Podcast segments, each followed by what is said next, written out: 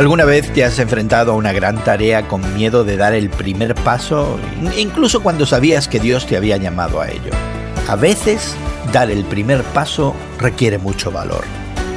Hoy en la palabra, en el capítulo 2 de su libro, vemos que valor es exactamente lo que Nehemías y el resto de Jerusalén necesitaban para dar los primeros pasos en reconstruir las murallas de la ciudad.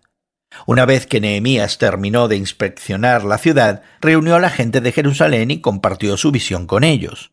Lo más importante es que Nehemías les dijo a todos lo que Dios ya había hecho por él, y les aseguró que no era una idea descabellada de un oficial persa.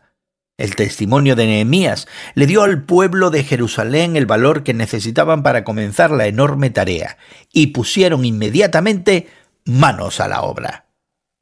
En nuestras vidas, a veces seremos como Nehemías, llamados por Dios para liderar, y otras veces seremos como el resto de la gente de Jerusalén, llamados por Dios para seguir a alguien en el camino al que Dios nos ha llamado. Pero en todo momento, Dios nos llama a confiar en Él y a ir con valor a donde Él nos lleve. ¿Y para ti? ¿Hay algo en tu vida que Dios te ha llamado a hacer y que te da miedo comenzar? Al igual que Nehemías, ¿por qué no compartes tus planes con quienes pueden ayudarte? Confía en el Señor y ponte a trabajar. Hoy en la Palabra es una nueva forma de conocer la Biblia cada día con estudios preparados por profesores del Instituto Bíblico Moody. Encuentra Hoy en la Palabra en tu plataforma de podcast favorita.